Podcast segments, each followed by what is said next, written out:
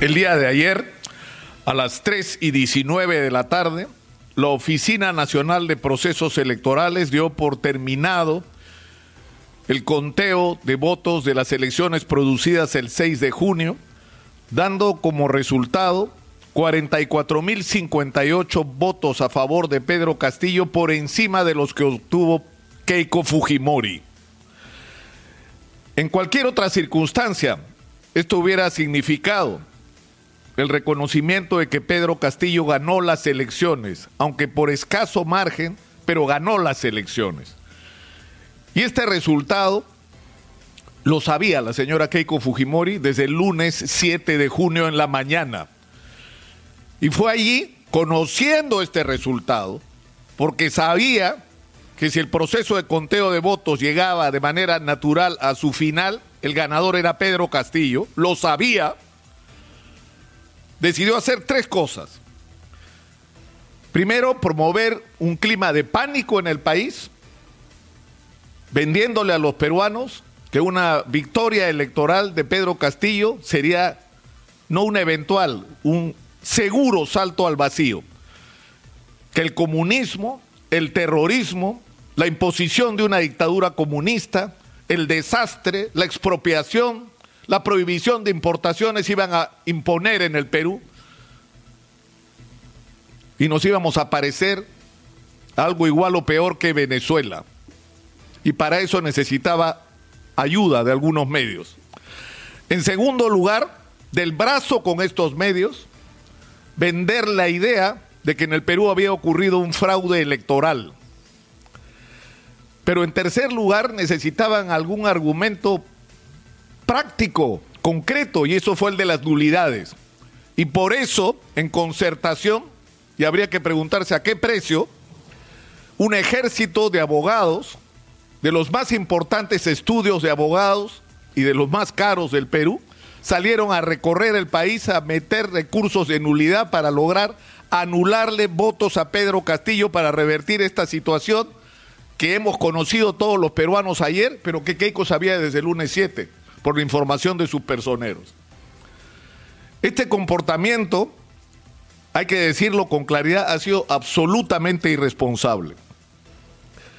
Todos los organismos de supervisión internacional, todos los observadores nacionales y extranjeros han dicho de manera unánime de que no hay en el Perú ninguna, ninguna evidencia de que haya ocurrido un fraude electoral. No lo han dicho los amigos ideológicos del profesor Pedro Castillo de su partido. No, señor. Lo ha dicho la misión de observadores de la OEA, que cuestionó la elección de Evo Morales. Lo ha dicho la Unión Europea. Lo ha dicho la Asociación de Organismos Electorales de América Latina. Lo han dicho las delegaciones de diversos países que no son comunistas que han observado estas elecciones.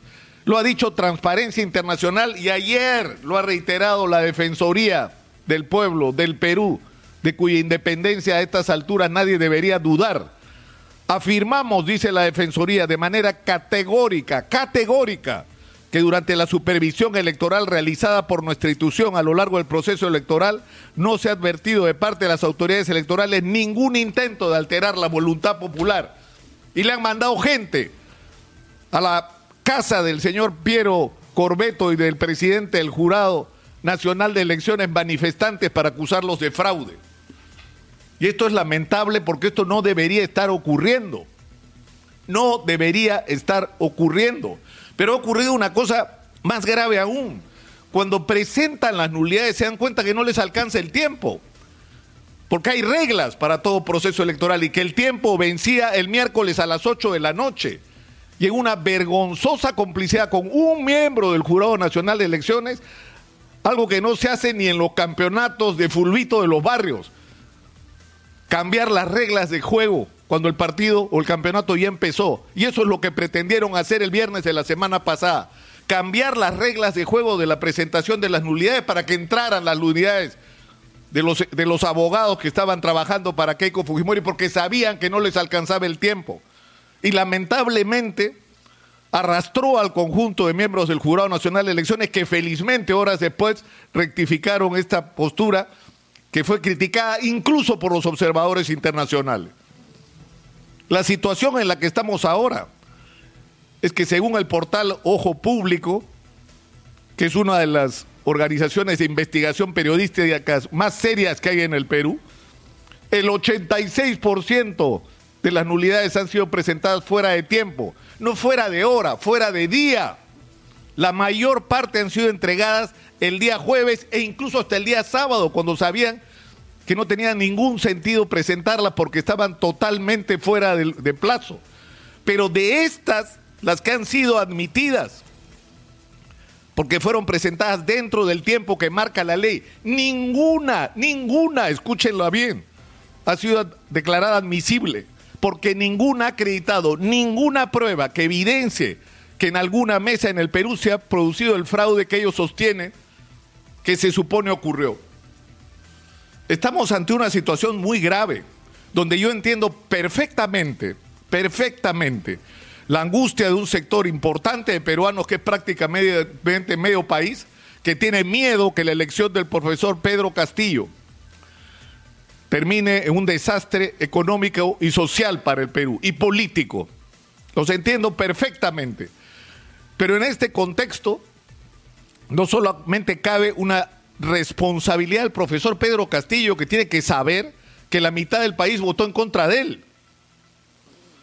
Y que por lo tanto tiene que gobernar para todos los peruanos. Y que no el 28 de julio, hoy tiene que dar señales claras de distanciamiento con las posturas, las actitudes de Vladimir Cerrón y de cualquier sombra de sospecha con respecto a vínculos de alguno de los miembros, inclusive congresistas electos, de Perú Libre con el terrorismo o con procesos asociados a estos movimientos, sino dar señales y sobre todo claras de que su gobierno va a ser un gobierno responsable desde el punto de vista económica, económico y de consenso y de concierto con las otras fuerzas.